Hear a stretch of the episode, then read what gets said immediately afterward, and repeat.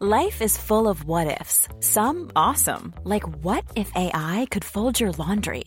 And some, well, less awesome, like what if you have unexpected medical costs?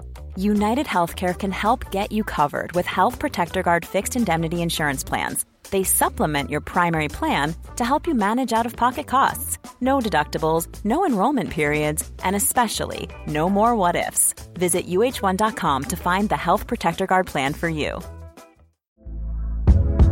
Hey there, it's Michelle Norris. I'm host of a podcast called Your Mama's Kitchen. When I travel, I'm usually looking for a way to find a taste of home when I'm not at home. And one of the things I love to do when I am at home is entertain. And Airbnb allows me to do that. When I was in California recently, I rented a house that had a great kitchen. And when we were sitting around the table, we we're all thinking, we're in someone else's house. Someone could be in all of our homes as well. If you have a home, but you're not always at home, you have an Airbnb. Your home might be worth more than you think. Find out how much at airbnb.com/slash host.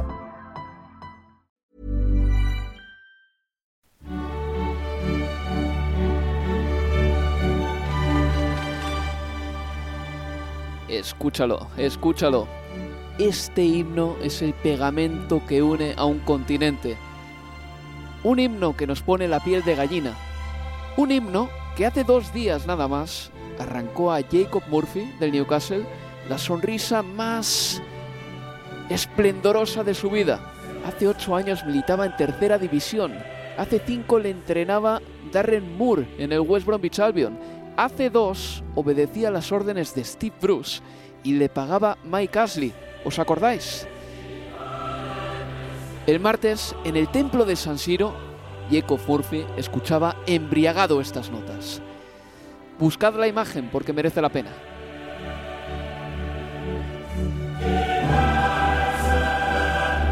Die Meister, Die Besten, de grandes equipos.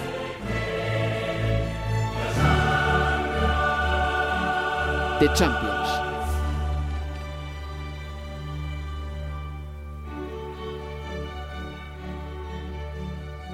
No sabía que este himno lo había compuesto un británico llamado Tony Britten. Tony, no te conozco, pero eres un puñetero maestro. Empieza la Champions. Estás en Universo Premier League. Te habla Álvaro Romeo.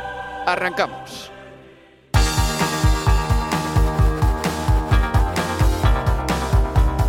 Universo Premier League. La casa del fútbol inglés en español.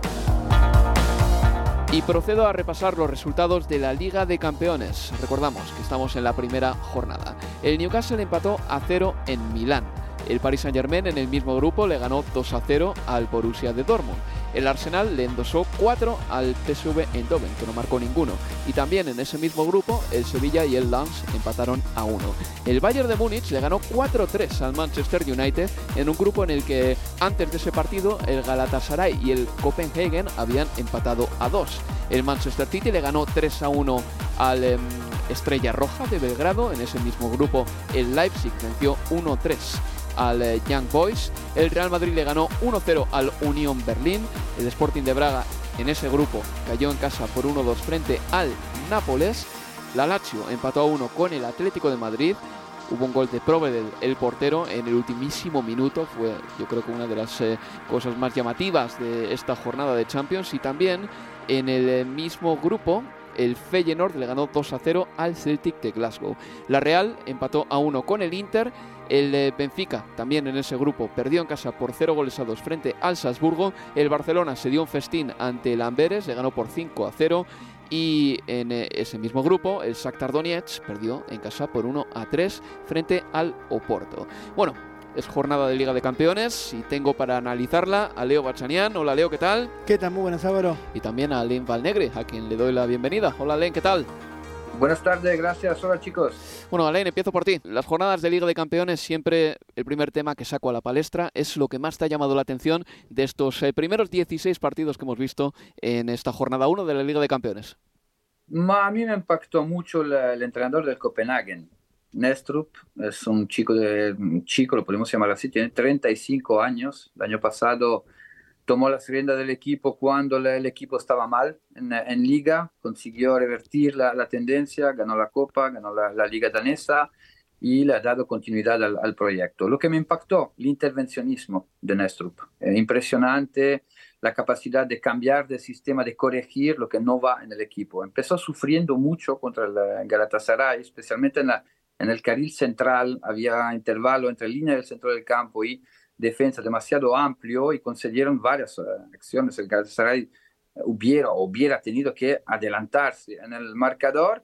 Poco a poco ha ido mejorando el, el equipo, especialmente en construcción del, del, juego, y después pasó del 4-3-3 a un 4-4-2 con dos líneas muy, muy juntas y sobre todo un gran trabajo de presión de los dos delanteros y luego acabó con una defensa de, de tres con tres centrales a 5, 5-3-1 después de la de la expulsión no fue del todo acertado, pero creo que pecó un poco de experiencia en la gestión de la, de la ventaja el, el, Copenhagen y sufrió también el ambiente de Istanbul porque después del 1-2, pues uh, ahí el, el, equipo emocionalmente bajo los brazos. Pero, repito, Nestrup me parece un entrenador que habrá que seguir durante esta Champions. Lo veo dar el salto rápidamente a una liga mayor. Sabemos que la Premier algunos clubes miran mucho a Dinamarca y no me sorprendería verle pronto en la, Premier. Por esto tengo a Len Valnegri, Leo. Precisamente por esto. Y adelante.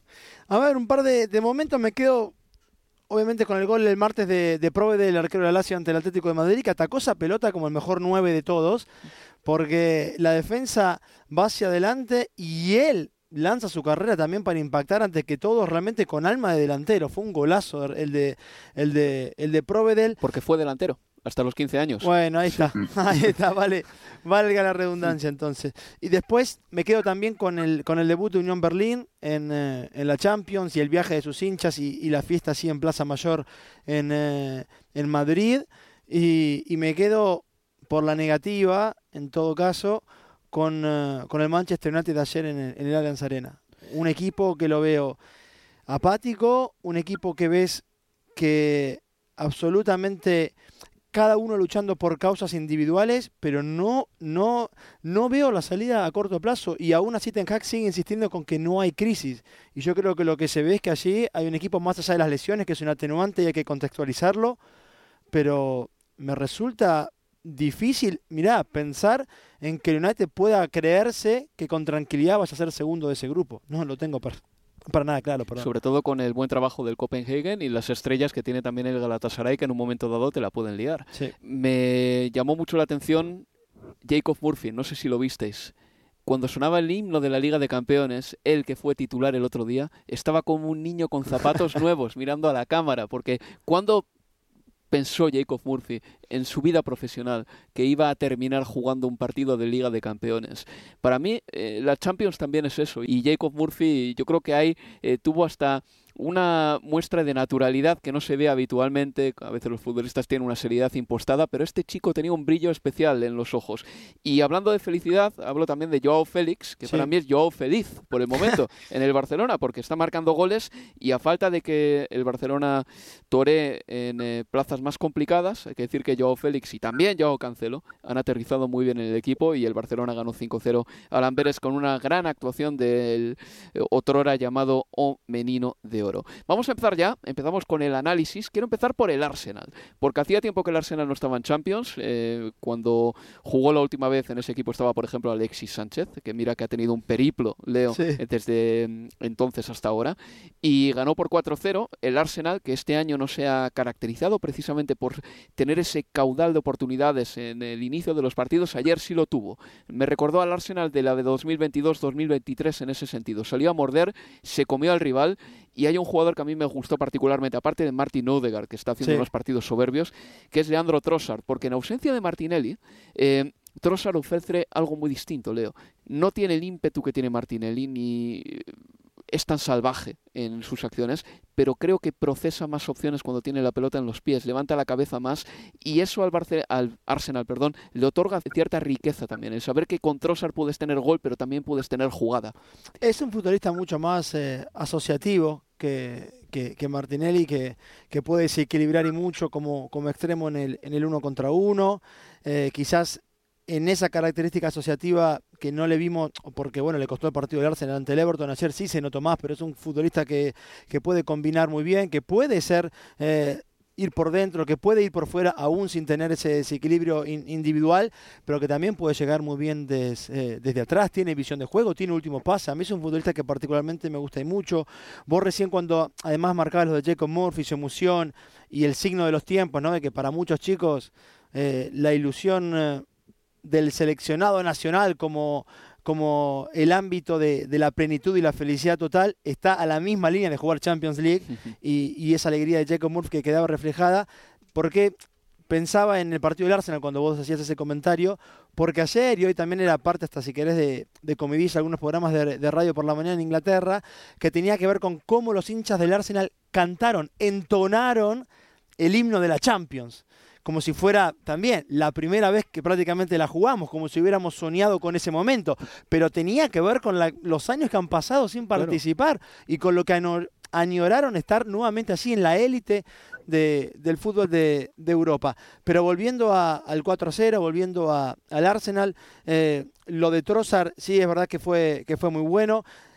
Lo de Trossard es importante, me parece, porque explica también el fondo de armario que tiene el Arsenal eh, en esta temporada, que es superior a otras ocasiones, y lo marco teniendo en cuenta, por ejemplo, de quien ingresa desde el banco, luego termina marcando, no necesariamente por el día de ayer, pero digo, Trossard justamente ingresó y convirtió en la Community Shield y ante el Everton.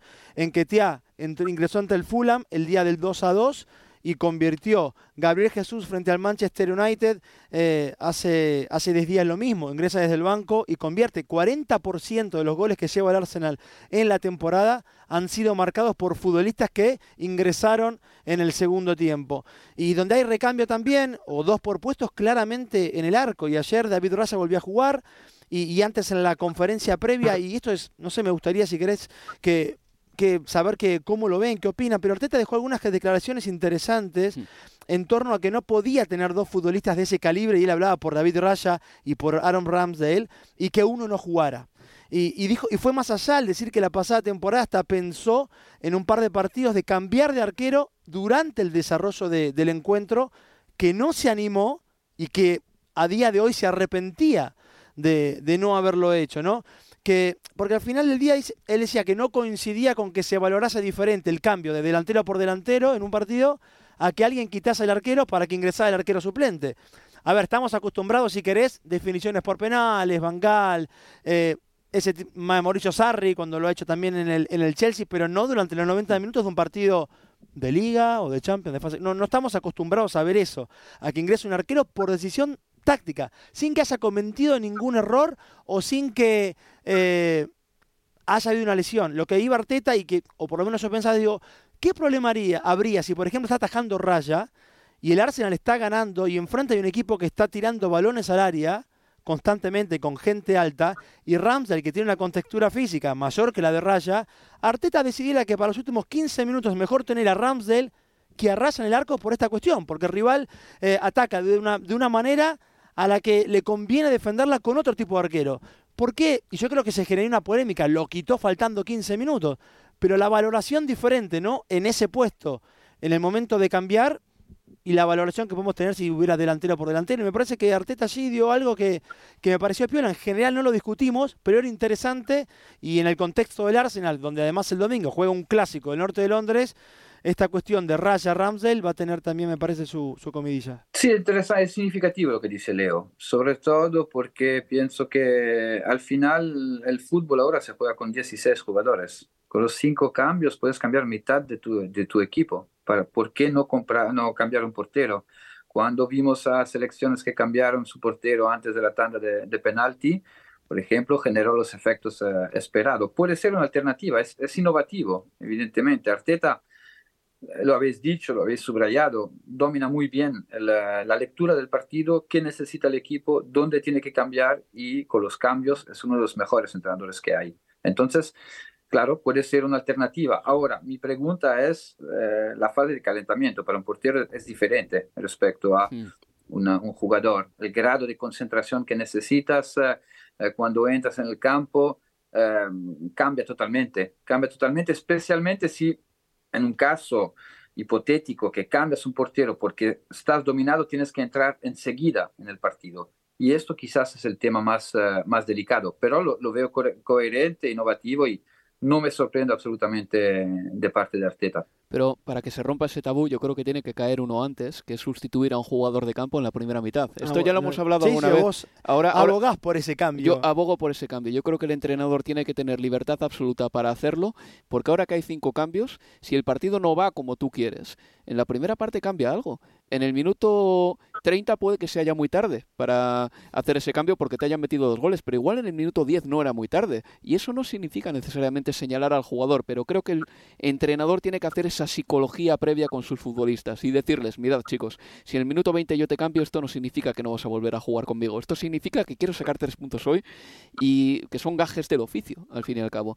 Pero bueno, eso es lo que respeta, respecta al Arsenal contra el PSV Eindhoven, en el mismo grupo el Sevilla empató a uno con el Lens. Eh, vamos al... Eh, grupo del Manchester United, del Bayern de Múnich, del Galatasaray y del Copenhagen. Alain ya ha hecho una referencia al Copenhagen. Ves al Galatasaray y sin caer en los topicazos de siempre, pero tiene muy buenos futbolistas y varios de ellos todavía en la cúspide de su carrera. ¿Hasta qué punto está obligado el Galatasaray a dar guerra en este grupo? Tiene, porque al final el salto cualitativo lo, lo hará ahí. Eh, este año va a tener una linda pelea con Fenerbahce, porque Fenerbahce se ha reforzado muy bien y creo que los dos equipos van a pelear hasta, hasta el final la, liga. Hay futbolistas que han llegado jóvenes en, eh, en, en, Turquía, tiene una profundidad de plantilla impresionante. Ayer le cambia el partido la entrada de las entradas de, de Zay, sobre todo TT, asistente en el primer gol en el, eh, y, y, marca este fantástico gol para el, para el 2 a 2. Ahora, yo quiero entender algo del Galatasaray. Tiene muchos futbolistas, tienes todos los puestos uh, doblados. Yo quiero entender cómo quiere jugar en cuanto a estructura del centro del campo. Porque ayer, pues, uh, empezó con un centro del campo mixto, con Torreira y con Demirbay. Demirbay es un jugador que hace tres años el Bayer Leverkusen llegó a pagar 35 millones. Es un jugador que, que está en el pleno de su, de su carrera Ayer lo vi lento, lo vi lento para el fútbol que quiere el Galatasaray. Galatasaray tiene juega con tres media punta y Icardi. Icardi es intocable. Hmm. Las tres media punta ahí va a tener que eh, hacer cada partido infelices porque son todos jugadores mayores. Hmm. Eh, el mismo Kerem Tuglo, ídolo de la afición, eh, tiene como, como competencia a Wilfried Zaha. Zaha es un jugador que sí encuentra el tono físico, ayer lo vi, eh, lejos de su mejor tono, eh, le va a jugar el puesto a un jugador ídolo de la, afición. Luego, Ziyech no ha ido absolutamente a Istanbul para poder eh, jugar, para estar en el banquillo. Quiere jugar, tiene a como competencia, Mertens como media punta también quiere jugar. Y ahí, pues, la gestión del centro del campo. ¿Cómo quieres jugar? ¿Con qué estructura? Con dos jugadores de ida y vuelta, como Torreira, em, por ejemplo, porque eh, creo que es eh, absolutamente intocable con Olivera o con Demirbay para tener y mantener el ritmo del partido. Yo creo que con Demirbay, que es un futbolista excelente en la distribución y en la construcción del juego, pierde vértigo el equipo. Yo creo que es un equipo que tiene que proyectarse rápidamente en, en, el campo rival para buscar los uno contra uno, para buscar las sobreposiciones laterales. Boy es un jugador que ha hecho un temporadón eh, el año pasado, lo, domina bien y después tienes a un killer como Icardi. Entonces, soy curioso, eh, miro bastante Liga, Liga, Turca y quiero ver cómo lo resuelve Barak eso, porque ayer vimos... Uh, algunos límites eh, en la capacidad de cambiar de ritmo al partido a partir del centro del campo. Y en ese mismo grupo se enfrentaron el Bayern de Múnich y el Manchester United. Ganó el Bayern de Múnich por cuatro goles a tres. El United maquilló cerca del final del partido el resultado y un eh, futbolista que salió damnificado de ese encuentro fue Onana, el guardameta camerunés que empieza a ser criticado.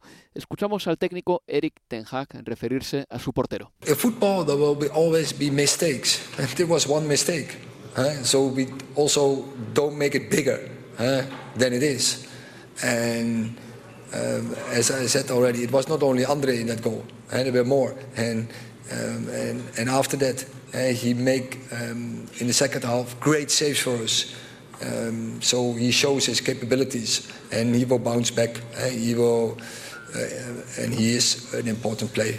Eso decía que en el fútbol siempre hay errores y que bueno no se puede culpar únicamente a Onana de uno de los tantos que también los compañeros no le, no le ayudaron y que luego en la segunda parte hizo buenas paradas. Independientemente del tema de Onana, que ahora mismo digamos que no ha hecho lo suficiente para ganarse el cariño de Old Trafford todavía, es un mal momento para el Manchester United.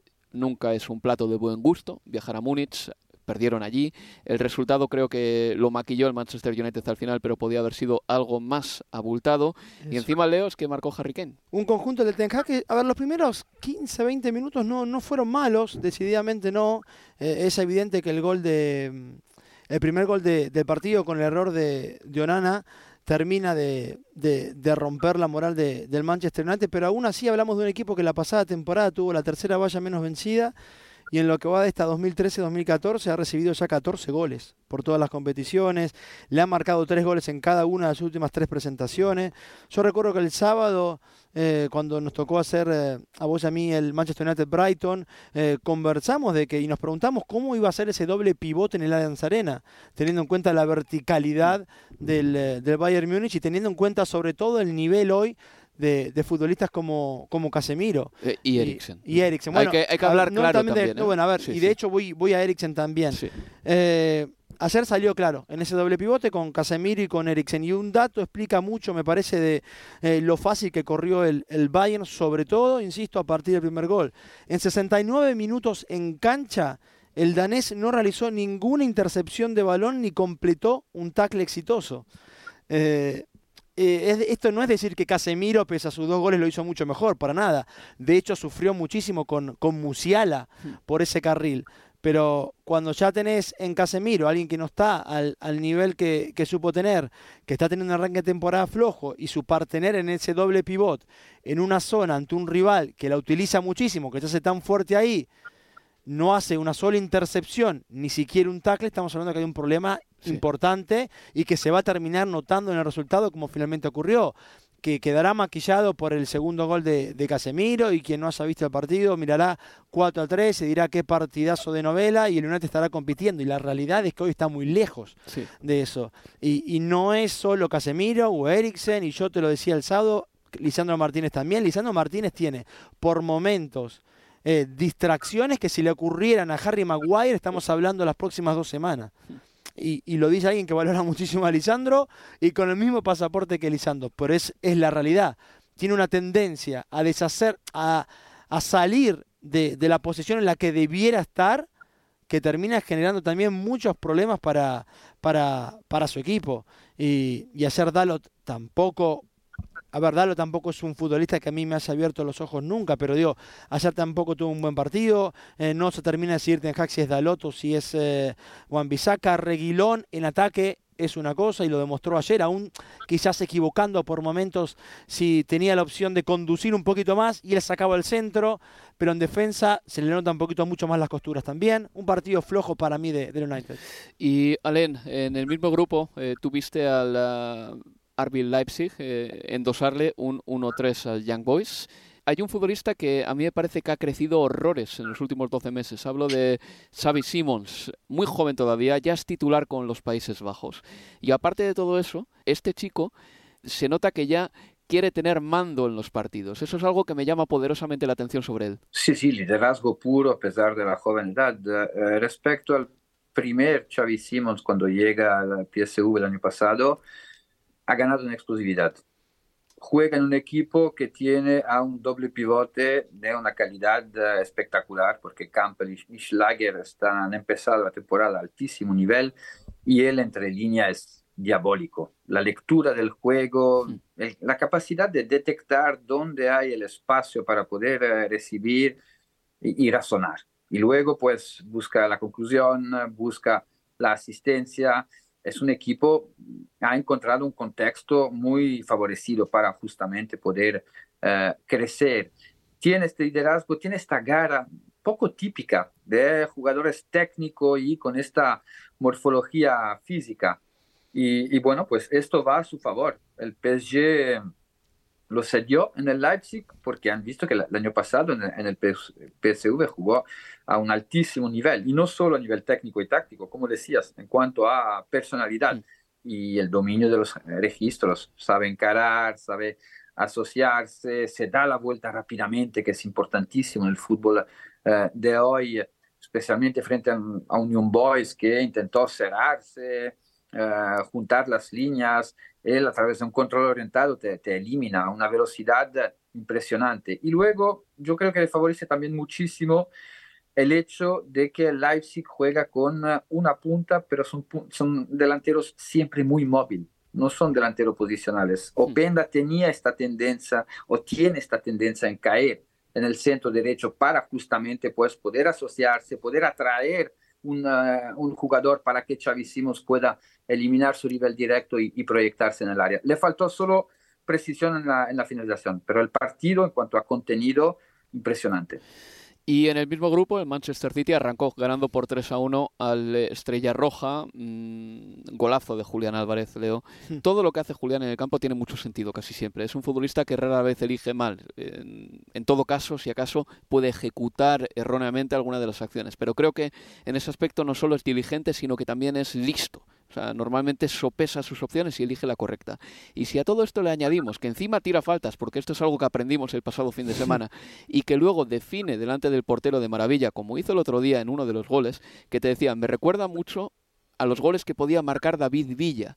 Ese regate rápido al portero y ese remate con poquito ángulo. Pero es que el gol que marca lo tiene todo, porque el regate al portero es un regate en una baldosita, eh, quiero decir, a la mayoría de futbolistas ese control se les va largo, y luego el remate rápido, ta, ta, ta, sin dar tiempo alguno al defensa a llegar a, tapar la línea de gol. Absolutamente. Para mí ese gol lo, tuvo todo. Primero porque él se mueve muy bien entre líneas en la zona de, de, de Bruyne, en un puesto que no, no sabíamos que podía él terminar cubriendo de, de, muy buena forma como lo está haciendo y ganándose los elogios de, de Guardiola y jugando mucho más de lo que creíamos. Eh, en una posición que no es la de delantero, obviamente. Bueno, recibe entre líneas el pase de Rodri, le recibe ese pase ya bien perfilado con el primer toque hacia adelante, que hablamos de la élite, hablamos de Manchester City y algunos dirán, bueno, pero eso es lo mínimo que va a pedir Guardiola. Y sin embargo, cuando el otro día en la transmisión de, Universo, de Estadio Premier ponías un audio de Guardiola y el análisis casi de scouting sobre Mateus Núñez, decía que algo que tenía que, trabajar mucho, mucho, y que lo podían ayudar a Mateus Núñez era justamente en el control orientado, en el primer toque de pelota. Bueno, y eso Julián en el gol, eh, en el gol del empate del City, su primer tanto, lo hizo de maravilla nos recibe perfilado hacia adelante, pone un buen balón para, para Haaland e inmediatamente se activa para ir a buscar una posible descarga al espacio. Y a esa velocidad a la que va, en pocos metros, se saca de encima el arquero en una acción en la que yo creo que 8 de cada 10 nos caemos, o se caen, no me voy a poner yo en el papel de futbolista profesional, pero 7 de cada 10 se pueden caer o perder el, eh, la coordinación del cuerpo, el balance, por una cuestión lógica, venís muy rápido, el arquero te sale, corres la pelota para un costado, te queda muy cerca del pie de apoyo, es muy difícil sacar eh, el disparo, te estás quedando además sin ángulo y con todas esas dificultades termina convirtiendo el gol.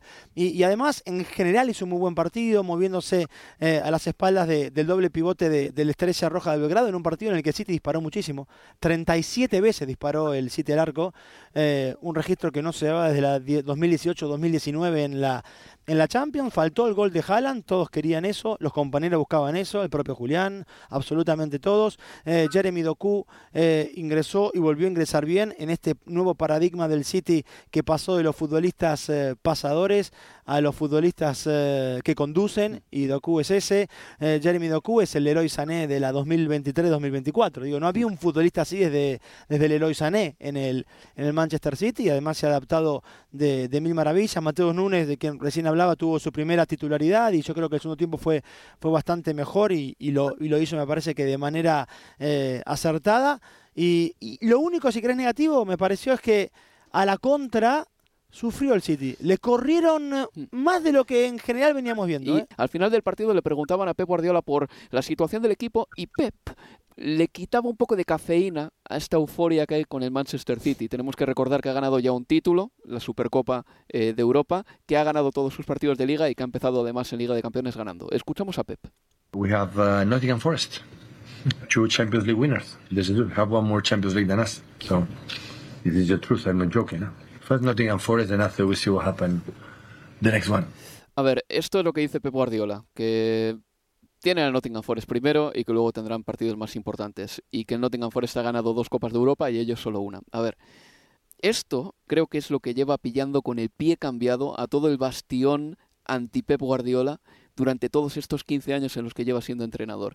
Ese mismo bastión que en primer lugar le acusa de falsa modestia o de ser un falso directamente, es el mismo bastión que mm, le acusa de chulería cuando Pep Guardiola actúa de una manera que ellos consideran arrogante. En primer lugar, la modestia rara vez sobra. Eso lo digo porque le dicen que es un falso modesto. Pero la modestia rara vez sobra. Lo que, lo que sobra es un exceso de chulería. Eh, elogiar las virtudes del oponente tampoco sobra. Es consustancial al trabajo del entrenador encontrar los puntos fuertes del rival y transmitírselos a los jugadores. Y tampoco creo que sobre el respeto al rival. Y creo que es lo que Pep Guardiola ha tenido con el Nottingham Forest. Pero lo más importante es lo siguiente. O sea, ese elogio al rival que a muchos les suena excesivo, tiene que ser exactamente el mensaje que Pep transmite en el vestuario. Un mensaje que transmite e inocula bien, porque si no, no se podría explicar que haya ganado Pep Guardiola 11 ligas de 14, que enlace títulos sin parar y que buena parte de su éxito resida precisamente en mantener la tensión competitiva después de ganar en Champions y antes de jugar contra el Nottingham Forest. Pase lo que pase este fin de semana. O sea, el Manchester City rara vez afloja y los equipos de Pep rara vez aflojan. Y si aflojan, jugará Rico Lewis el siguiente partido, como pasó en invierno del año pasado cuando Pep Guardiola lanzó ese mensaje de alarma a sus jugadores.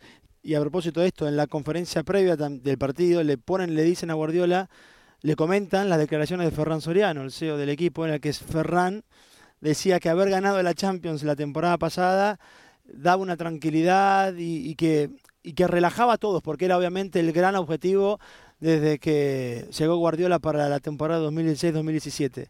Y cuando Guardiola le hacen, le hacen ese comentario, él dice, eso dijo Ferran, bueno, menos mal que él es dirigente y puede estar tranquilo. Nosotros no podemos tener esa mentalidad. Mm. Y, bueno, y evidentemente es lo que Puertas para adentro debe transmitir. Alain, tú vives en España y en las terminales mediáticas que salen de Madrid, en esas imprentas de la Plaza de Sol, eh, a Pep Guardiola se le tacha también de falso modesto y todo eso, pero reconoce que tiene que haber algo especial para que no te hayan echado nunca de ningún equipo y para que año tras año tus eh, clubes ronden los 88 90 puntos por temporada. Aparte del dinero tiene que haber algo más. Bueno, el análisis desde España pues es eh, totalmente y constantemente dividido entre Barça y Madrid. Eso se va a buscar el detalle para poder molestar. Desde un punto de vista analítico del objetivo, de Guardiola con esto. Yo creo que hay que poner el foco sobre esto. Hay la comunicación externa, con quien tú comunicas, que son los medios de comunicación que llega al aficionado llega eh, al equipo rival. Um, él quiere prudencia. Él tiene una relación muy particular con los periodistas y yo creo que él no quiere absolutamente encender ningún fuego. Entonces, el objetivo, y lo hace desde, desde el primer partido con el Barça cuando jugó en Numancia, que además lo perdió habla siempre así de los equipos rivales. Siempre, constantemente. Y tiene también esta capacidad de poner el foco sobre el equipo rival, porque diciendo esas cosas la gente se proyecta sobre el equipo rival. Después, los que analizan emocionalmente la cosa son anti-Guardiola declarado y no lo analizan con criterio y con pertinencia. Luego tienes la comunicación interna. Cuando tu entrenador se presenta antes, no sé, de un partido de, de FA Cup contra un equipo de League One, y dice, cuidado que este equipo en transición y todo, ya manda un mensaje a su vestuario. Prudencia, humildad y sobre todo concentración, focus sobre nosotros. Ellos dominan esto y esto, pero evidentemente dentro del vestuario el mensaje final será, lo vamos a ganar. Pero yo os doy los instrumentos para ser prudente, concentrado y entrar en el campo con la determinación adecuada. Imagínate que pierde con el Nottingham Forest, Leo, este fin de semana. Bueno, empató la temporada pasada 1 a 1, así que. Y lo pudo haber perdido sobre el final. Cuidadito. Cuidadito. Así que por eso lo dice. Más partidos. Interesante este para mí. El Milan recibió al Newcastle United, era el partido de Sandro Tonali. Y el Newcastle, Allen, no pudo plasmar las señas de identidad por las que reconocíamos al equipo la pasada temporada. Unas señas de identidad que tuvieron su punto culminante, yo diría que en ese triunfo contra el Tottenham en una primera parte de ensueño. Era un equipo muy rocoso, el Newcastle United. Eh, un equipo eh, en el que Bruno Guimaraes era un poco la personificación de las eh, características que tenía el equipo en muchos aspectos. Un Bruno Guimaraes que ha empezado la temporada sufriendo y creo que mereció más el equipo transalpino, Allen. Mereció bastante más. Sí, no vi el partido, vi los highlights extendidos, pero bueno, el, el, Milan lo conozco muy bien, el Newcastle lo he visto este año. El Newcastle, para mí, esta temporada ha hecho un gran partido, que es el primero frente a Aston Villa, donde hemos visto el Newcastle uh, fuerte, un Newcastle muy vertical, con esta capacidad de proyectarse continuamente a partir de la recuperación uh, del, uh, del balón adelante. Yo creo que este año, pues, la gran duda del Newcastle es justamente su participación a la Champions, porque te quita tanta energía. ¿Cuántos jugadores, si quieres repetir la temporada pasada, especialmente un equipo que juega que se siente cómodo con un ritmo muy alto en el partido, cuando tienes partido cada tres días necesitas tener 17, 18 titulares. y quizás le va a faltar esta profundidad de banquillo. En cuanto al Milan, el Milan, bueno, el derby pienso que lo redimensiona mucho. Pienso que el Milan se reforzó bien en el centro del campo, porque mm, con los jugadores que han llegado Pioli quiere un Milan con más pierna, un Milan más vertical, más europeo desde este punto de vista, pero el Milan tiene dos límites, que su campaña eh, de mercado del pasado verano me falta un 9 dominante y un central dominante. Y es ahí que marcará la diferencia y podrá hacer el salto cualitativo y acercarse al Inter, porque Giroud para mí no es un delantero de 25 goles por temporada y que te lleva a ser dominante en, eh, en Champions, y defensivamente hemos visto que como quiere jugar Pioli, le falta un jugador con mejor lectura del juego respecto a Tomori, Tio y el mismo Kier que no puede ya defender en campo abierto. Y ahí creo que el Milan tiene, tiene límites. Aren, eh, cuéntame eh, rápidamente y cuenta a los oyentes también. Eh, ¿Quién es el reemplazante de Sandro Tonali esta temporada? Porque Loftus-Cheek no es para nada un ideólogo dentro del terreno de juego. No creo que tenga el partido en la cabeza como lo podría tener en cierto grado, tampoco mucho, Sandro Tonali. Reinders, yo creo que la idea es Reinders, jugador uh, dinámico, jugador de la, la, escuela holandesa que jugaba de pivote organizador en la Z Alkmaar, pero hace el interior en este momento. Yo creo que ahora jugando con Krunic como organizador del, del juego pierdes en velocidad uh, en la circulación de balón. Krunic es uh, un buen jugador, pero no es el jugador para ser el cerebro, para darle el ritmo al partido, pero tiene a Benacer que va a volver. Y la idea de Pioli, según mí, es jugar con Benacer de organizador y dos interiores que van y que vienen continuamente imponiendo su, su físico y tener esta capacidad de, llegar de segunda línea, sobre todo, porque por fuera el Milan genera, especialmente por la izquierda, genera mucho. Lo que faltaba el año pasado quizás era ir a rellenar más eh, el área con los centrocampistas y Musa, Loftus-Cheek, Reinders lo puede lo puede hacer también y yo creo que el plan a nivel táctico era este. Pues el Newcastle eh, lo pasó mal en Milán, pero consiguió un empate. Mm, hay que decir que ha tenido un comienzo difícil de temporada el equipo de Eddie Howe, porque en la Premier League ha jugado cinco partidos y sus cinco rivales terminaron la pasada campaña entre los nueve primeros, que eso no es tontería, incluso el Brentford es complicado. Y luego se han enfrentado al Milán. Bueno, pues eh, dentro de poco tendrán un calendario un poquito más amigable. Y el otro partido del grupo denominado Grupo de la Muerte fue el Paris Saint-Germain 2, Borussia Dortmund 0. Alén, uno mira la plantilla del eh, Paris Saint-Germain y parece cuanto menos un equipo más equilibrado en defensa, porque ves los integrantes de esa zaga y son gente muy competente, muy competente en este momento. Sí, sobre, yo creo que el gran golpe de mercado que ha hecho el Paris Saint-Germain es fichar a Luis Enrique porque lo que cambia respecto a los años anteriores es eh, la periodicidad de la, del, del, proyecto. Este año está en construcción el Paris Saint-Germain.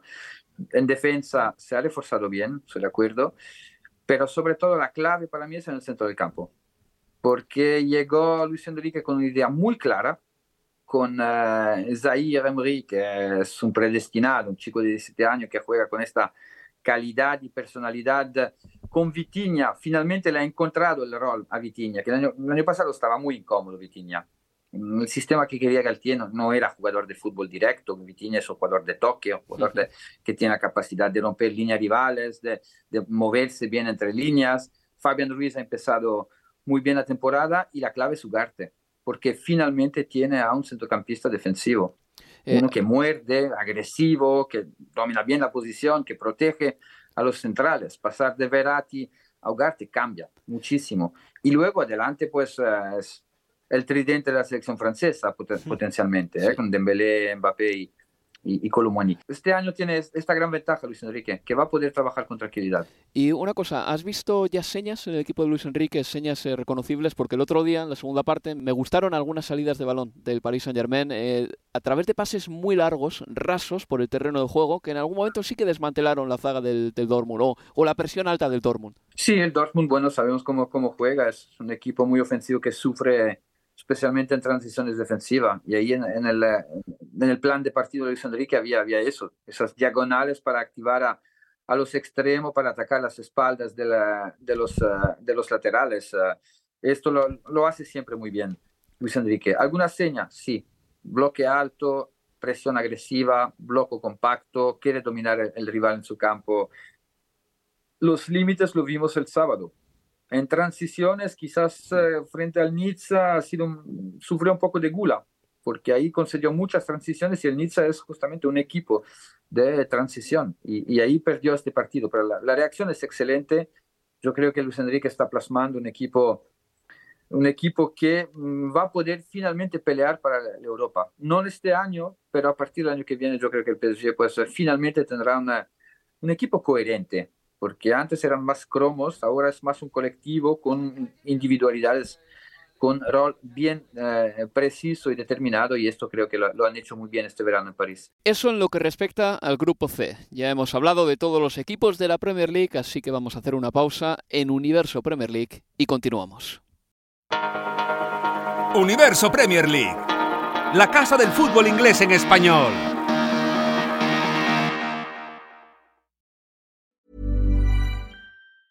I'm Sandra, and I'm just the professional your small business was looking for. But you didn't hire me because you didn't use LinkedIn jobs. LinkedIn has professionals you can't find anywhere else, including those who aren't actively looking for a new job but might be open to the perfect role, like me. In a given month, over 70% of LinkedIn users don't visit other leading job sites. So if you're not looking on LinkedIn, you'll miss out on great candidates like Sandra. Start hiring professionals like a professional. Post your free job on linkedin.com/people today. Burrow is a furniture company known for timeless design and thoughtful construction and free shipping, and that extends to their outdoor collection.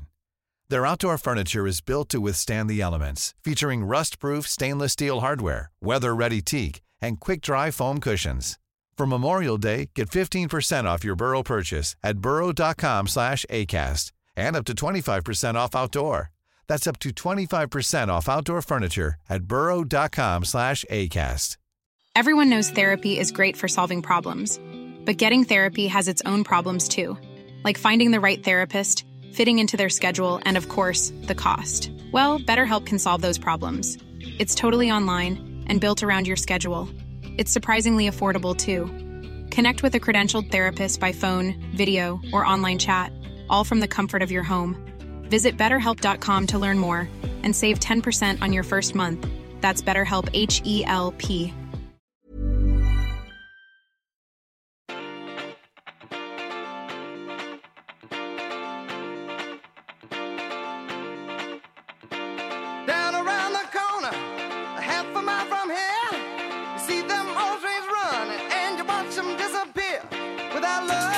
Escuchando Universo Premier League. Y te habla Álvaro Romeo. Hoy tengo la suerte de estar acompañado por Leo Bachanian y por Allen Valnegri. Seguimos con el análisis de la Liga de Campeones. Hay dos equipos en Europa que han ganado todos sus partidos de liga y que a la vez han empezado ganando Liga de Campeones. Uno es el Manchester City, del que ya hemos hablado, y el otro es el Real Madrid, que le ganó por 1-0 al Unión Berlín. Hay que decir que ese partido venía desequilibrado ya desde la misma previa del encuentro. Eh, un equipo habla y establece el relato del rumbo a la decimoquinta y el otro jugaba su primer partido en Liga de Campeones, el Unión Berlín, que hay que decir que no jugó mal. El delantero Berens a mí me gustó bastante. Creo que Bonucci en los minutos que estuvo, que estuvo muchos, hasta el minuto 80 prácticamente, actuó bien y en el área pequeña supo achicar también balones. Pero es que el Real Madrid tiene un hombre como Jude Bellingham que marcó un gol más, ya lleva seis esta temporada. A ver, en el Real Madrid hay una cosa clara, Leo. Ganó la Liga de Campeones 21-22 con una conexión clarísima de paredes entre Vinicius y Benzema. Benzema estuvo espléndido y en su asociación con Vinicius hacían mucho daño, se me viene a la cabeza eh, muchos momentos. El partido de Stanford Bridge, sin ir más lejos, por ejemplo. Pero ahora tiene que hallar nuevas conexiones para atacar, porque ni siquiera está Vinicius eh, ahora mismo que está lesionado, un jugador que el año pasado ofreció al Madrid muchas soluciones en Anfield cuando ese partido se le había puesto cuesta arriba al Madrid. Y yo al Madrid le vi con cierta planicie a la hora de atacar. Rodrigo no encontraba su espacio, Camavinga y Chuameni jugaban demasiado paralelos en el eje y ninguno de los dos tiene quizá esa creatividad para encontrar un pase majestuoso, un pase importante, un pase decisivo y el Madrid está buscándose a sí mismo, pero al mismo tiempo ha empezado la temporada con el mismo registro, al menos de victorias, que el Manchester City, es decir, cinco en liga y una en Liga de Campeones, que eso no está nada mal. No, no, en absoluto. Y a ver, yo creo que vos eras vos el que me lo dijo eh, antes de que arrancáramos el, programa, y hablando de, de, Real Madrid, esta cuestión de que es cierto que en el peor de los casos, cuando a Madrid no se le daban las cosas, estaba siempre la opción démosela a Vinicius, ¿no? Y algo saldrá, y hoy sin él en el equipo, por una cuestión de, lesiones, es más, es más complicado. Eh, es verdad también que hay mucho músculo en esa mitad de la cancha de, del Madrid cuando puede poner a Chuamení, a Camavinga, Valverde, Bellingham físicamente. No no hay muchos equipos que puedan seguir el ritmo a un mediocampo con esos, eh, con esos nombres y con esas características, pero que hay veces que cuando el partido cuesta abrirlo, más que una cuestión de potencia física o de estamina, lo que hace falta es un poquito más quizás de, de, fútbol y en algún momento hasta de pausa. Bueno, eh, Modric empezó partido, vos hacías un, eh, me comentabas que lo viste, obviamente lo hiciste todo completo, el ingreso de Cross, lo importante que fue para, para, para, el, para el Real Madrid, y también está está claro que, si bien lo del comienzo de temporada de Bellingham es súper auspicioso, es buenísimo, que sea Bellingham eh, la opción de gol más importante hmm. puede resultar un problema eh, a futuro, o en el, por lo menos en el, en el mediano plazo.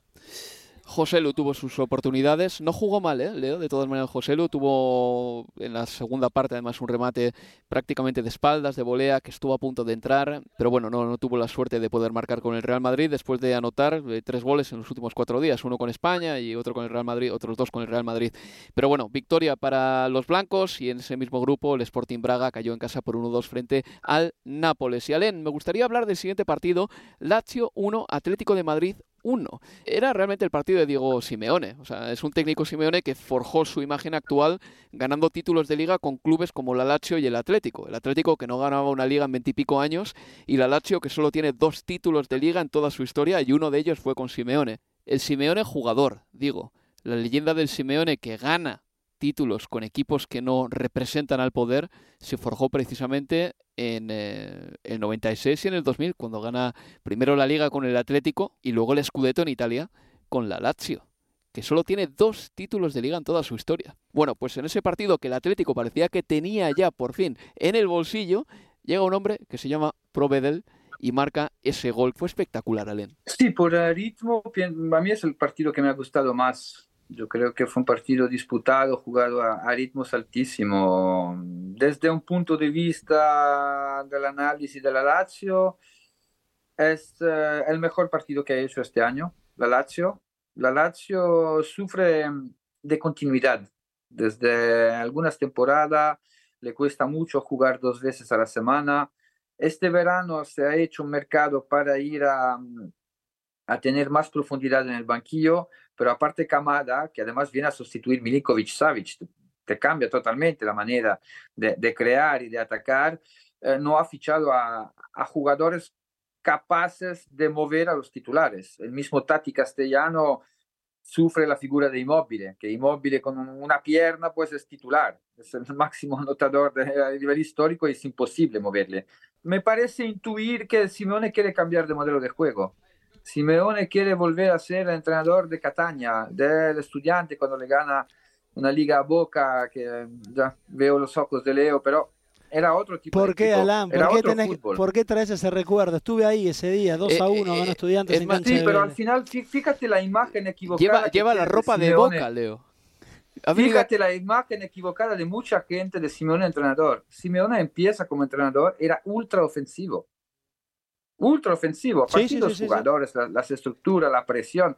Y, después, bueno, va cambiando y, se adapta. Y este año creo que quiere volver a ser más ofensivo. Tiene más ambición con, ah, con balón, ah, con más ah, la capacidad de someter al rival en su, en su área. Contra la, la Lazio se adelanta con suerte. Yo vi la Lazio mejor, Ahora, la gran pregunta es, vamos a ver qué Lazio encontraremos este fin de semana, porque en mi opinión le, va a costar, esta temporada le va a costar muchísimo a, a Sari. Luis Alberto creo que es un jugador infravalorado como pocos, tiene una capacidad, tiene genio. Luis Alberto es simple, tiene genio. Y, y, en este momento está aguantando la Lazio a nivel ofensivo, con goles, con asistencia, con un volumen de juego muy alto. Desde que empezó a trabajar con un coach eh, eh, privado a nivel psicológico, estamos viendo un Luis Alberto diferente. Antes Luis Alberto, lo habéis visto también cuando estaba en Inglaterra, era un jugador que desaparecía 80 minutos por partido. incluso te preguntabas, ¿más está Luis Alberto? Y después te, te, hacía un pase filtrado y decía, ah, sí está. Pero ahora no, ahora tiene un volumen de trabajo altísimo y con la fantasía, la visión de juego que tiene, ahora Sari lo, lo está aprovechando muy bien. En ese grupo, el líder es el Feyenoord, que le endosó un 2 a 0 al Celtic de Glasgow. Y el siguiente partido es uno que vio eh, Alain Valnegri. No sé si estuviste trabajando en este partido, Alain, es posible que sí. El Real Sociedad Inter de Milán. Me encantó. 1-1 en el marcador. Al final, el Inter se salió con la suya en ese partido. Pero hay que decir que la Real, durante muchas fases del partido, daba la impresión de que estaba cerquita de anotar ese segundo gol que habría sido un golpe definitivo para el Inter de Milán. Sí, sí, sí, sí. Bueno, la, Real tiene un gran problema desde el, inicio de la temporada, es la gestión de, la ventaja. Porque en cuatro de sus últimos seis partidos se adelanta y le acaban remontando, empatando, perdiendo, como en Madrid eh, el pasado fin de semana. Y, ayer lo, vimos, yo creo que eh, hasta la parada, el paradón de Sommer, Real muy superior en, el, eh, en los duelos, en, a nivel táctico, mucho mejor colocado en el, en el campo, eh, con la capacidad de, desorganizar continuamente la, la defensa del Inter y sobre todo dominar el centro del campo del Inter, que esto creo que demuestra bien del valor de la, de la Real. Pocos equipos en Europa pueden, consiguen dominar el centro del campo del Inter como ayer hizo la Real. Yo creo que Inzaghi ayer exagera un poco con los cambios, porque cinco cambios uh, eran mucho. No hemos visto el Inter del, del derby, pero el Inter ha mandado un mensaje que después de la parada de Sommer ha dominado la Real y hubiera podido ganar el partido. Y yo creo que me quedo con eso, porque el, Inter yo creo que está armado para poder hacer un gran papel en Champions. El objetivo mayor es el Scudetto, porque los últimos dos, pues, eh, por algunas razones, pues no pudieron eh, festejar eh, el vigésimo título y poner la segunda estrella y este año ha empezado muy fuerte el Inter. Quizás ayer es el peor partido desde el inicio de la, de la, de la temporada. Y los últimos, el último cuarto de hora, repito, eh, hemos visto un Inter dominante, además atléticamente eh, con esta capacidad de estar en, en, el campo de la Real y generar continuamente, yo creo que es de pocos equipos y vamos a disfrutar mucho de, la Real este año. Yo creo que sí, pero Alen, eh, eso que tú apuntas de que la Real Sociedad no gestiona bien las ventajas, para mí está directamente relacionado con la pérdida de un futbolista este verano, David Silva porque el año pasado yo creo que David Silva daba a la Real Sociedad esa pausa a veces necesaria para gestionar los minutos de un partido. Lo vi en el Santiago Bernabéu claramente el otro día. Recuerdo que David Silva se partió el ligamento cruzado anterior, que se lo rompió en verano y ya se retiró del fútbol. Creo que a la Real le falta eso, le falta un jugador que pueda aportar ese extra de pausa en el centro del campo en un momento dado y también, por supuesto, eh, tienen que gestionar bien lo del 9, porque Oyarzábal no es un 9, están esperando que Andrés Silva también se recupere de una lesión, que no ha debutado con la Real y dependerá mucho de cómo encaje en el equipo Andrés Silva, yo creo que el horizonte de la Real este año. ¿eh?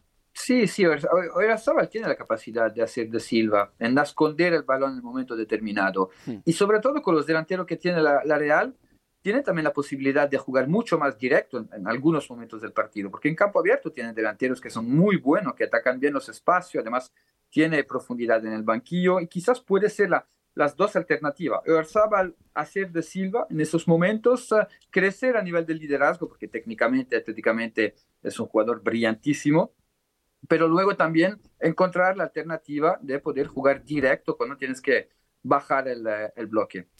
Bueno, en ese grupo, Benfica 0, Salzburgo 2, para mí una de las sorpresas de la jornada en la Champions. Y vamos ya con el último grupo y vamos abrochando ya el programa. Barcelona 5, Amberes 0. Una cosa del Barcelona, Leo, que a mí me llama poderosamente la atención, te lo decía antes, el Barcelona en la 2021 da 40 partidos o más a Martin Braithwaite, a Lenglet, a Serginho Dest, a Mingueza o 35 partidos o más a esos jugadores. Estaban muy presentes en el campo, muy presentes en la actualidad del Barcelona y evidentemente no eran jugadores de la talla del equipo.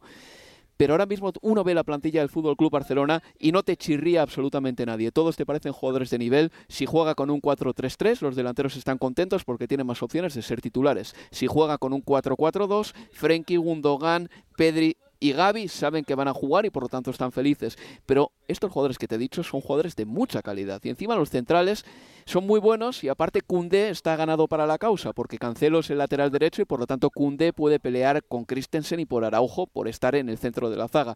Quiero decir, el equipo Palancas mediante, evidentemente, y también tras un gran trabajo de Mateo Alemani, creo yo, en muchos aspectos, trayéndose a gente de gratis, como por ejemplo Gundogan, que fue tremendamente elogiado por Xavi el pasado, el pasado martes, pues el Barcelona se ha hecho un muy buen equipo. Vamos a ver hasta dónde le llega, porque al Barcelona hay que pillarlo con pinzas. En Europa se ha pasado un par de años o tres años ya sufriendo muchísimo, sobre todo en los principales escenarios pero hay que ser optimista. Y en los últimos dos partidos le endosó cinco al Betis y le ha metido también cinco al Amberes y empieza la Champions por lo menos con tres puntitos y con menos agobios porque sabe que sus rivales este año no son tan difíciles como el año pasado. Sí, exacto. Eh, donde compartió grupo con el Inter y, el Bayern Múnich. Efectivamente. y por eso esta temporada es, es diferente. Yo creo que sí, que invita al optimismo, lo que, lo que estamos viendo en las últimas semanas en el... Eh, en el Barcelona, que la posibilidad del gran mercado finalmente de, fichajes que realizaron con una inversión de 3 millones y medio, porque gran parte de ellos vinieron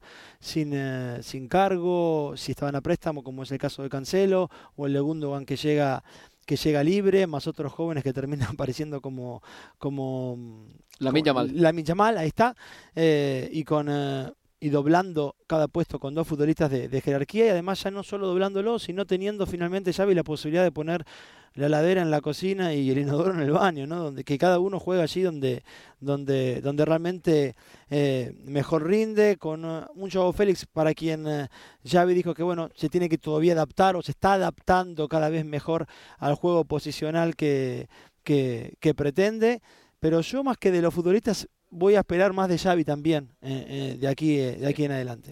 Sí, Ale, porque esto mm, es algo que yo llevo mucho tiempo ya pensando, que creo que a Xavi le han faltado conceptos atacantes. No ha sabido transmitirle al Barcelona eso. Yo, por ejemplo, lo vi el año pasado clarísimamente en Milán, donde el Inter aguantó y el recurso del Barcelona era darle la pelota a Dembélé a ver lo que podía hacer. muchas veces da la sensación de que el Barcelona no ha tenido esa riqueza para atacar con Xavi ¿Crees que estamos ante quizá el nacimiento de un buen equipo? Sí, sí, sin duda. Al final, pues el Joker del verano, como decía Leo, es la porta. O sea, hacer el mercado de traspaso gastando solo 3 millones y medio y además para el jugador con menos cartel, que era Auriel Romeo. Pero es funcional. Él sabe, viene de, de este fútbol. Yo creo que cambian mucho la, llegada, más que de Gundogan, que lo conocíamos, la de Joao Félix, porque en esta posición jugaba mucho Gavi, y Gavi no tiene los tiempos, no es un fantasista Gavi, Gavi es un jugador de, choque, tiene que jugar em, en la construcción del, juego y sobre todo pues aprovechar esta, esta agresividad que, tiene, que le viene muy bien también a, a, De Jong o al Pedri de, turno. Y Joao Félix, esta capacidad de moverse entre, entre línea, finalmente Joao Félix ha encontrado un entrenador que, que ofrece este tipo de fútbol. Y tienes la alternativa del lateral derecho, porque el, Barça, desde Alves, desde Alves no tiene a un, lateral derecho cierto, cierto. con la calidad necesaria para poder eh, ser determinante en campo contrario. Y por la izquierda, con Valdé, llegaba a ser demasiado previsible los ataques del, del Barça. Y hay, más movimiento. Yo veo a un equipo que ha asimilado, interiorizado también los conceptos de, de juego que quiere, que quiere Xavi. Mucho mérito porque el año pasado gana una, una liga renunciando un poco al fútbol que quería, pero le da esta solidez defensiva necesaria cuando tú estás en proceso de construir un, un equipo dominante. Yo creo que van, sí, van uh, con, en la justa dirección. El año que viene me espero un pivote organizador un pelín más dinámico y más organizador que eh, Romeo con esas características eh, para el 4-3-3 de, de Xavi y habrá que ver Lewandowski. Porque si no, eh, el Barça, la, la edad media es bastante joven. ¿eh? Sí. Así que sí, yo creo que van de, de buen camino. Vamos a ver si, eh, si defensivamente pueden continuar a defender como el año pasado. Las premisas en, en liga son eh, bastante, bastante buenas. Yo creo que el, el test frente al Anversa no era un test, absolutamente. Y creo que esta Champions en la fase de grupo no va a ser un test para medir justamente pues, la dimensión del Barça en Europa, porque el, el grupo es el, el más débil que hay. Pero bueno, eh, a veces el sorteo te puede echar una mano también. En este caso creo que el Barcelona ha tenido la suerte de pues no tener partidos realmente complicados en la fase de grupos, que es lo que le pasó el año pasado. Y bueno, ya eh, cerramos el capítulo de la Liga de Campeones y antes de decir adiós a Universo Premier League, me gustaría sacar un tema a la palestra y quiero que Alain Valnegri me aclare algunas cosas que no tengo yo todavía muy bien eh, entendidas. Es que el Olympique de Marsella ya no tiene a Marcelino como entrenador. El comunicado es el siguiente del Olympique de Marsella. Para mí es preocupante. O sea, cuando Marcelino se va, emiten un comunicado en el que dicen lo siguiente. El Olympique de Marsella considera que los eventos del 18 de septiembre y las amenazas recibidas eh, por eh, el cuerpo técnico del Olympique de Marsella no permiten a Marcelino y a su staff técnico ejecutar sus eh, funciones en buenas condiciones. Como resultado de esta vergonzosa situación, Marcelino y su staff no van a poder continuar trabajando en el Olympique de Marsella. ¿En serio, Alain? ¿Cómo es posible que suceda esto? Explícamelo un poco, dame un poco de background. Sí, bueno, desde, desde fuera, ¿eh? desde que he leído, no, no tengo información desde, desde dentro. El Olympique Marsella empezó eh, la liga sin perder, esto hay que notarlo, pero se quedó fuera de la Champions contra el Panathinaikos. Y a partir de ahí, Marsella es un vulcano. Marsella, cuando las cosas van bien, eres Dios, y cuando las cosas van mal, te piden irte. Pero no te lo piden con la educación, que te lo estoy diciendo, te lo dije, vete ya. Y entonces, um, ¿qué pasó? Hubo una reunión después del decepcionante empate frente al Toulouse en casa, entre los uh, grupos uh, de aficionados del Marsella con cuerpo técnico y con presidente. Y ahí pues uh, se ve que los hinchas pues le pidieron a Longoria de, de, irse ya, pero en manera poco coloquial. Y al final pues Marcelino se lo tomó como amenaza y decidió renunciar al, al cargo. Pablo Longoria, según la prensa francesa, habría renunciado también, pero el propietario McCourt, el, americano, no tiene soluciones y pidió a Longoria de, de quedarse. Así que, bueno, el contexto Marsella es muy delicado. Es muy delicado. Um, cuando yo hablé con Rafa Alcorta, que estuvo en Marsella como asistente de Mitchell hace un par de temporadas, y me decía que para trabajar es, muy complicado. Además, era una, una temporada delicada porque era una temporada donde el club estaba en venta, pero no se vendía. Uh, se decía que los jugadores hacían de todo para perder todos los partidos en casa. Y si tú miras el historial, yo comentaba que en la época la Liga Francesa no ganó, oh, ganó dos o tres partidos en el Velodrome, que normalmente es poderoso en, en, casa, y es un contexto donde todo se mezcla. Hay mucha emoción, hay una, una presencia también bastante intimidante de los ultras, pero esto siempre ha sido así en Marsella. El único que gestionó bien eso fue Bernard Tapie que cuando él llega en, en, Marsella en los 80, dice, vale, yo lo que hago, llego a Marsella y a los chicos de la curva le doy la responsabilidad de la seguridad. Y les dice, yo os voy a pagar las coreografías, os voy a pagar los desplazamientos, pero no quiero ni una bengala. Pero, y ahí, calma total. Eh, eso no es calma sano. total y, ¿eh? Eso no es sano, Alain, eh, porque esos ultras no creo que estén legitimados para decirle al club en qué dirección tiene que ir. ¿Por qué se erigen en los interlocutores de, de la hinchada? Yo creo, creo que se habla poco de eso, pasa en muchos países. Pasa en muchos países esta, esta injerencia entre, entre hincha y dirección deportiva.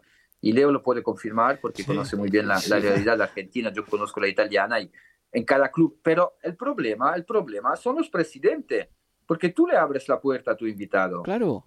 Si tú te cierras la llave en casa, no hay nadie que entra Pero entonces, yo en el caso italiano, habían casos donde el presidente pedía al Ultras de ir a contestar al entrenador y amenazarlo para que renunciara y no tuviera que pagarle los dos o tres años de, de contrato que quedaban. Entonces, la raíz, el, los problemas son los presidentes que han permitido de entrar de esta forma al mundo ultras. Qué cosa más lamentable, Leo. Qué imágenes más palermitanas, para que se me entienda, propias de la mafia de, de, de, de, de Catania, de, Palermo. Y tú me decías que también en Sudamérica hace muy poco ha habido un ejemplo muy palmario de esto que nos cuenta Len Valnegri. No, es que yo te digo, vos lo escuchás hablar a Len y, si no sabés que está hablando del contexto del Olympique de Marsella, tranquilamente podría estar hablando del fútbol argentino.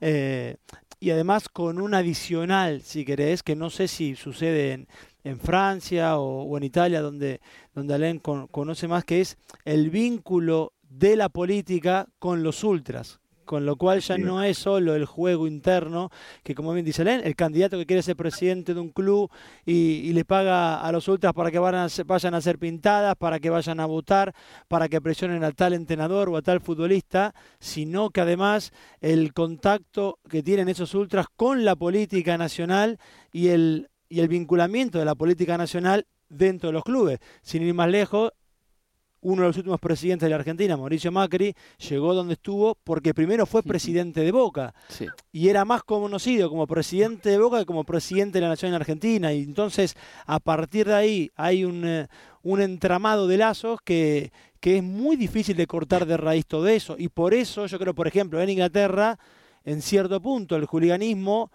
fue más fácil quitarlo de los estadios de fútbol porque tampoco existía ese vínculo con la política. Era gente que iba al estadio, hacía desmanes, se, se sacaba la rabia del eh, tallerismo en sangre que tenían y volvía a sus casas, pero ahí se terminaba.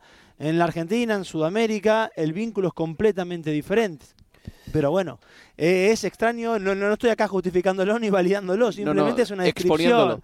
Pero bueno, es eso. Eh, cuéntame, Leo, eh, ya para antes de terminar, ¿cuál es la última anécdota que has visto tú de un futbolista ah, tremendamente perdóname. coaccionado por los ultras que tuvo que comparecer con cuatro ultras rodeándole para pedir perdón?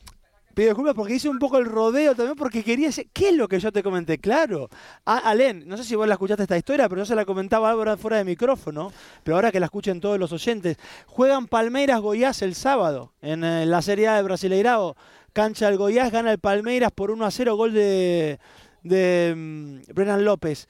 Eh, hace el gol, se lleva la manito a la oreja, el típico gesto de ustedes que me insultan ahora, ¿qué tienen para decir? Acabo de marcar el gol del triunfo. Día domingo se publica un video desde, el, desde quién sabe qué aguantadero de los ultras del Palmeiras con Brennan López allí. Y el barra brava en jefe, el ultra en jefe diciendo, bueno, estamos acá con Brennan López que va a compartir unas palabras con todos ustedes. bueno, quiero pedir disculpas por lo que ocurrió ayer. No, no estaba dirigido a nadie en particular, pero quiero que sepan que actué con, con las emociones a flor de piel. Vuelve a hablar el ultra, queda todo saldado, está todo perdonado y seguramente Arena le va a marcar un gol a Boca en las semifinales de la Copa Libertadores. Increíble. Eh, pero me, bueno. Me, me, río por no llorar, pero, No, son, pero- son gentuza. O sea, eso dejémoslo muy claro, ¿eh? O sea, aquí no estamos blanqueando ese tipo de gente. Pero es impresionante, de verdad. Y esas anécdotas se agradecen, Leo, porque aportan riqueza a Universo Premier League, que hoy ha ido en torno a la Champions mayormente y que el próximo domingo orbitará en torno a la jornada 6 de la Premier, que tiene un partidazo, Partidazo. Leo. Tiene un partidazo. Aparte del Nottingham Forest Manchester City, del que ha hablado tanto Pep Guardiola, también tenemos un Arsenal Tottenham sin Perisic, que para mí ha sido la noticia triste Sí. de la semana porque se ha lesionado de gravedad de la rodilla y ya tiene cierta edad y vamos a ver cómo vuelve el jugador croata. Alem Valnegri, ha sido un placer tenerte por aquí, ¿eh? Gracias chicos, un gusto, siempre un gusto hablaros y veros y mandarme esas vibraciones uh, londinenses aquí en, uh, en, España. Se te echa de menos, se te echa de menos por aquí. Y Leo, cuídate tú también. Un placer, chico grande, Len. Pues nada, sin más dilación, nos vamos. Se despide Álvaro Romeo. Cuidaos amigos. Adiós, adiós.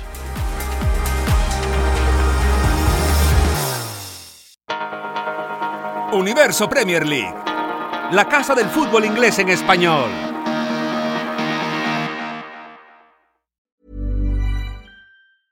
Mom deserves the best, and there's no better place to shop for Mother's Day than Whole Foods Market. They're your destination for unbeatable savings, from premium gifts to show-stopping flowers and irresistible desserts. Start by saving 33% with Prime on all body care and candles. Then get a 15-stem bunch of tulips for just $9.99 each with Prime. Round out Mom's menu with festive rosé, irresistible berry chantilly cake, and more special treats. Come celebrate Mother's Day at Whole Foods Market.